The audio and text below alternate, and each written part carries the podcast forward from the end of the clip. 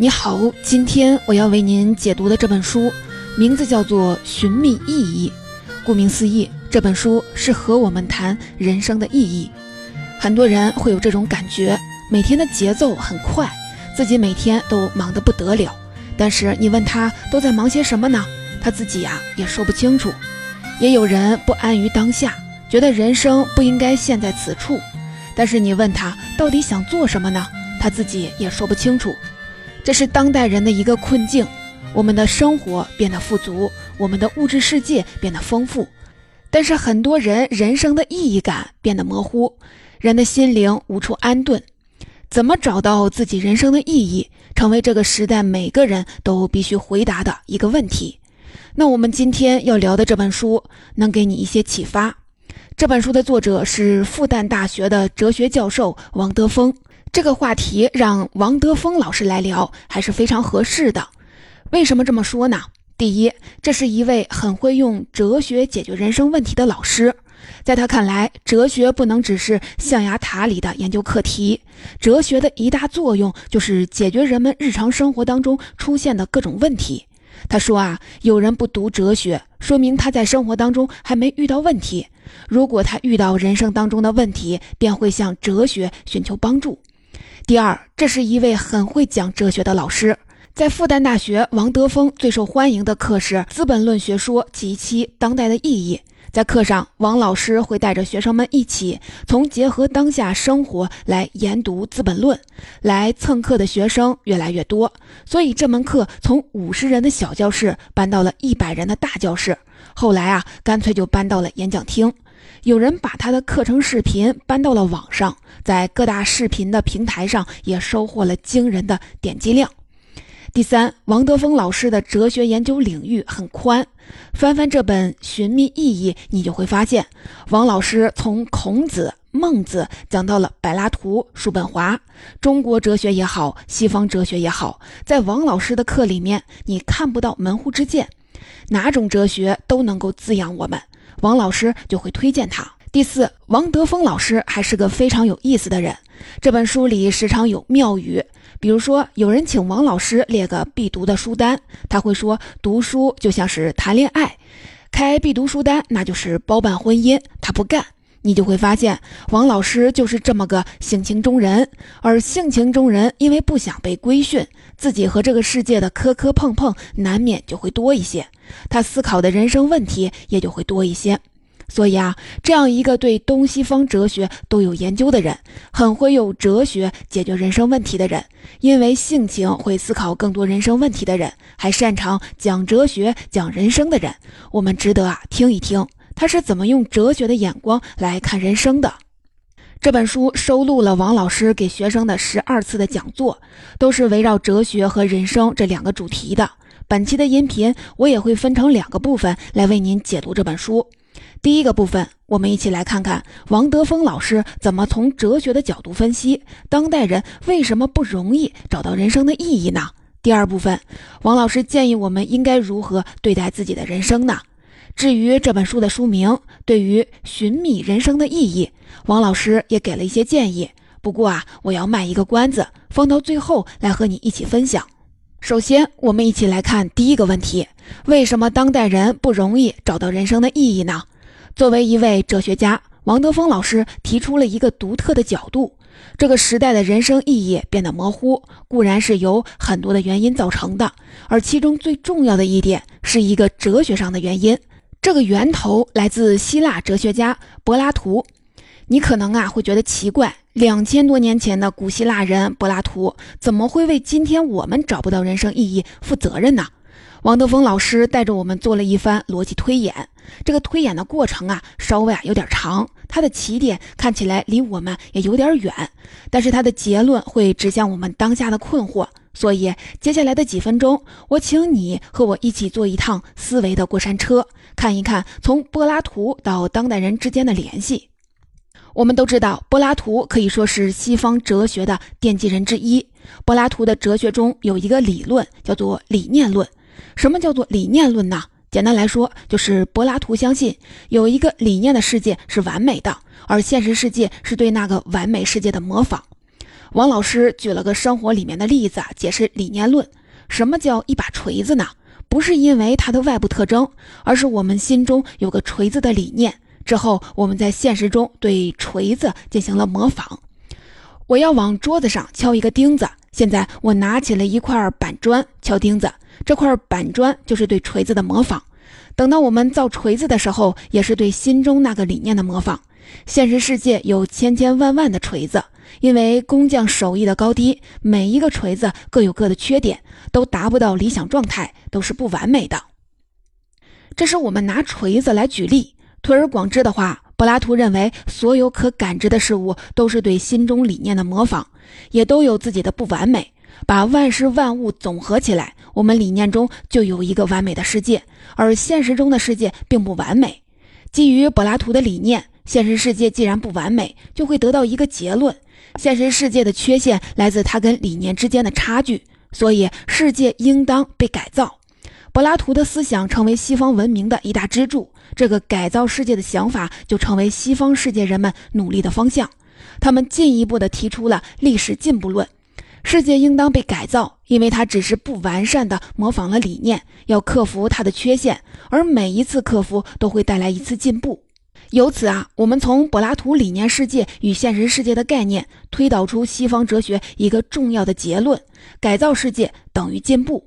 这个结论可以说是推动西方文明前进的原动力。人们对于理性的推崇也是基于这个结论。理性可以诞生科学和技术，人们可以用科学来理解世界，用技术来改造世界，推动世界的进步。理性由此成为了西方文明的支柱。随着现代化的脚步，我们中国人也接受了以理性为核心的这一套哲学，这给我们带来的好处是显而易见的。我们今天享受的科技进步、经济发展、物质文明，背后都是这套哲学在推动着。但是啊。王德峰老师提醒我们，理性也有顾及不到的地方。科学训练我们的头脑，却把我们的心扔在了一边。举一个例子，你有个朋友最近失恋了，心里非常的痛苦，你想劝劝他，怎么说呢？不要难受啦，天涯何处无芳草呢？对象可以慢慢找啊，下一个可以更好。他听完这句话，头脑可能认为完全正确，因为你说的话符合逻辑。如果诉诸理性，理性完全可以证明这句话是正确的，但是他会因此就不难受了吗？显然是不会。王德峰老师在这本书里说了一句话，我觉得呀是一个金句：头脑能处理的是烦恼，而非痛苦；痛苦在心里，而不是在头脑里。凡痛苦都涉及命运。除了这个缺点之外，改造世界等于进步的历史进步论还给我们带来了一个问题，就是我们会过度的关注进步的意义。对一个文明、一个国家来说，关注进步当然是好事儿，因为这会推动我们不断向前，让我们可以高效的发展。但是对个人来说，我们一直关注自己的人生中有哪些地方值得被改造，一直关注我们的人生应该不断的进步，难免会让我们的人生充满了欲望。这个问题，西方哲学家也意识到了。哲学家叔本华有一句名言，他说：“生命就是一团欲望，如果欲望得不到满足，那么就痛苦；如果欲望得到了满足，那么就是无聊。于是啊，人生就像是摆钟，在痛苦和无聊之间来回的摆荡。除此之外，还有一些因素在加深这种以进步、成功作为单一目标给我们带来的影响。最典型的就是商业。”这个时代最热门的议题都是围绕加速发展、快速建设、工作节奏来展开的。我们今天常用的字眼是成本和收益、投入和产出这样的经济学的字眼。王德峰老师提醒我们，在这些字眼当中隐含着对我们所做的抉择与行动的意义的规定。当我们用商业的眼光来看待世界，再叠加上对进步的追求，成功的意义就和商业扯不开关系了。在一些人的眼中，强者是在资本世界当中位居资本高位的人，弱者是远离资本的人。在这个时代，有人说必须不断的往上走，其实这里的“往上”指的是一种数量的增加，这相当于给了一个衡量人生的外部标尺，它衡量优劣，区分进步与落后。而当我们在追求数量增加时遭遇了阻碍，就会感觉痛苦。有很多参加工作的年轻人向王德峰表达了自己的迷茫。王德峰老师发现，现在年轻人常说的“躺平”和内卷的背后，其实是一套价值，就是对数量增加的追捧。因为追捧，所以内卷；而一旦发现得不到，就会心灰意冷，就会躺平。还有很多时候，这把外部的标尺无法代表我们人生的意义。在复旦，王德峰老师见过很多成绩优异，但是却感觉迷茫的学生。为什么会这样呢？在一次的采访当中，他说，他们不断的被灌输和要求的就是要不断进步，要考取重点高中，要敲开名牌大学的大门，不断的这样被推动。然后年轻人就在这样的社会环境里面慢慢的长大，他们对于世界和人生的理解就在不知不觉间被这样规定了。确实啊，你我可能都有这样的感受。考试是被精心设计的，往往只有这一个变量。你勤奋不勤奋，直接就带入到能得出的结果。所以学生时代，我们是千军万马过山谷，只有眼前的一条路。可是进入大学，就像来到了平原，大家四散开来，每一个人都走上了自己独特的小径，外界的标尺模糊了，意义感就动摇了。请注意啊，这里我们不是要否定理性主义，只是说理性主义无法覆盖我们的人生全部。建立在理性主义之上的这一套哲学，让我们拥有了不断向前的心态。但是套用在每个人的人生当中，它无法回答一个问题，那就是哪里是前方呢？我们就像是加满了油却没有安装 GPS 导航的汽车，动力澎湃却方向模糊。这是当代人不容易找到人生意义的原因。前面聊的这些，让人听起来多少有点沮丧。理性和商业让我们身边的世界变得丰富，也给了我们动力。但是副作用是让人生的意义感变得稀薄了。好在啊，这本书当中，王德峰老师不仅点出来我们当下遇到的矛盾和困惑，也给了我们一些建议，让我们用更积极的态度面对自己的人生。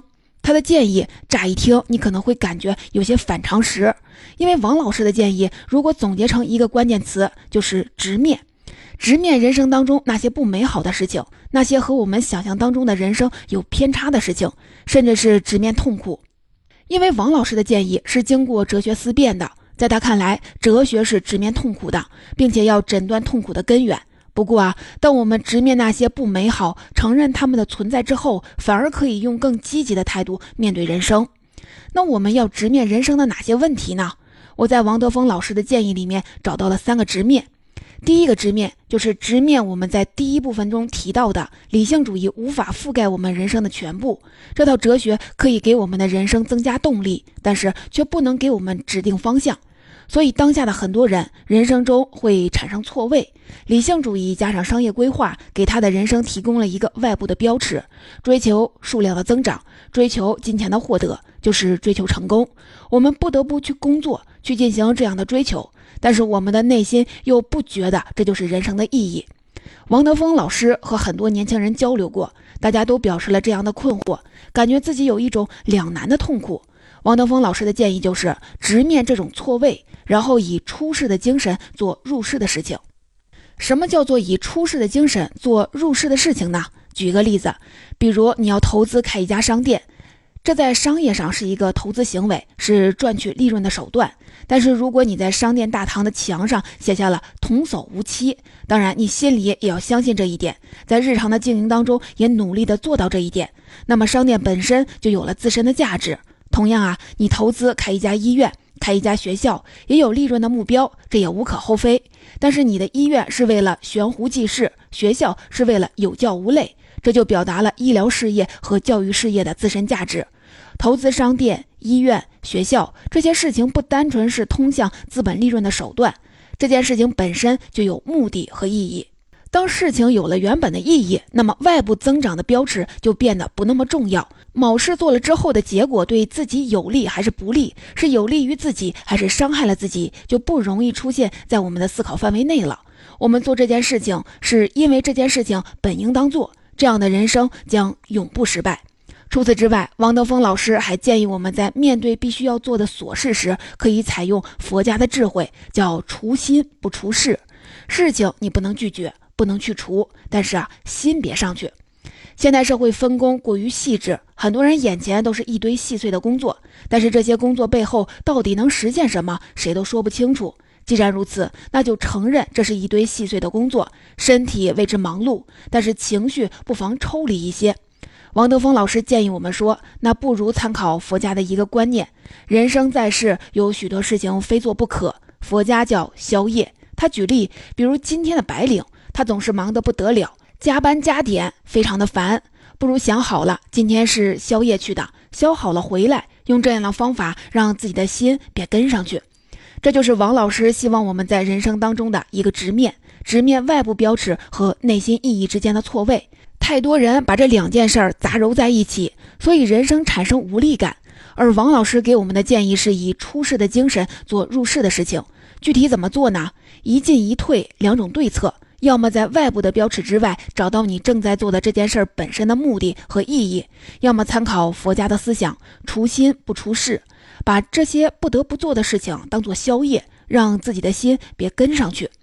第二个直面是直面人生当中和其他人的离别。这也是我在书当中读到的让我动情的一段。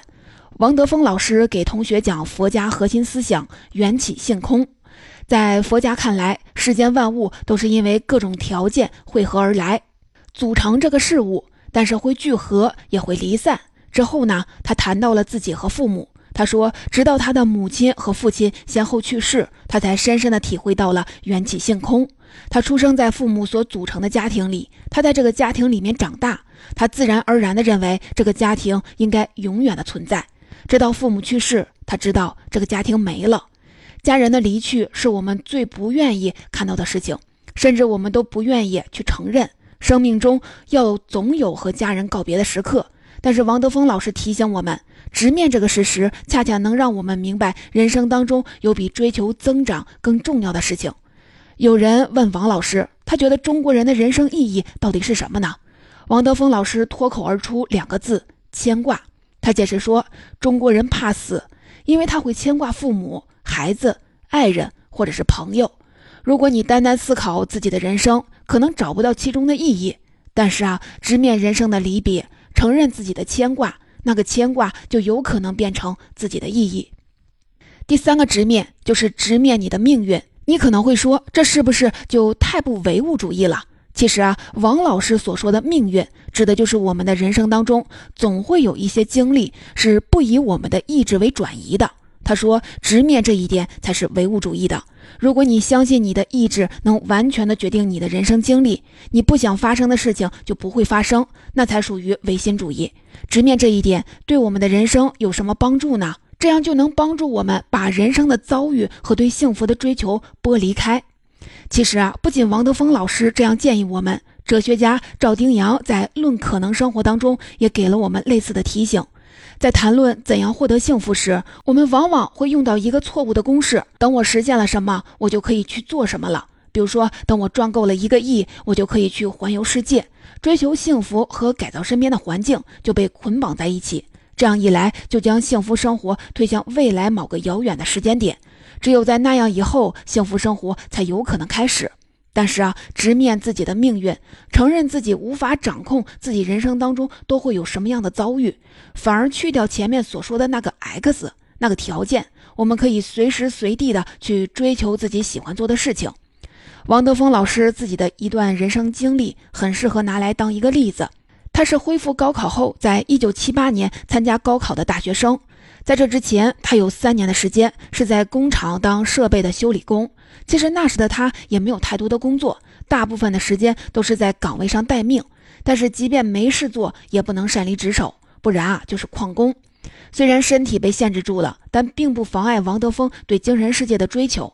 他在岗位待命的时候，给自己找了事情，就是背唐诗宋词，想象其中的意境，以至于其他的工友都感到好奇：这个小师傅怎么老是嘴里面念念有词呢？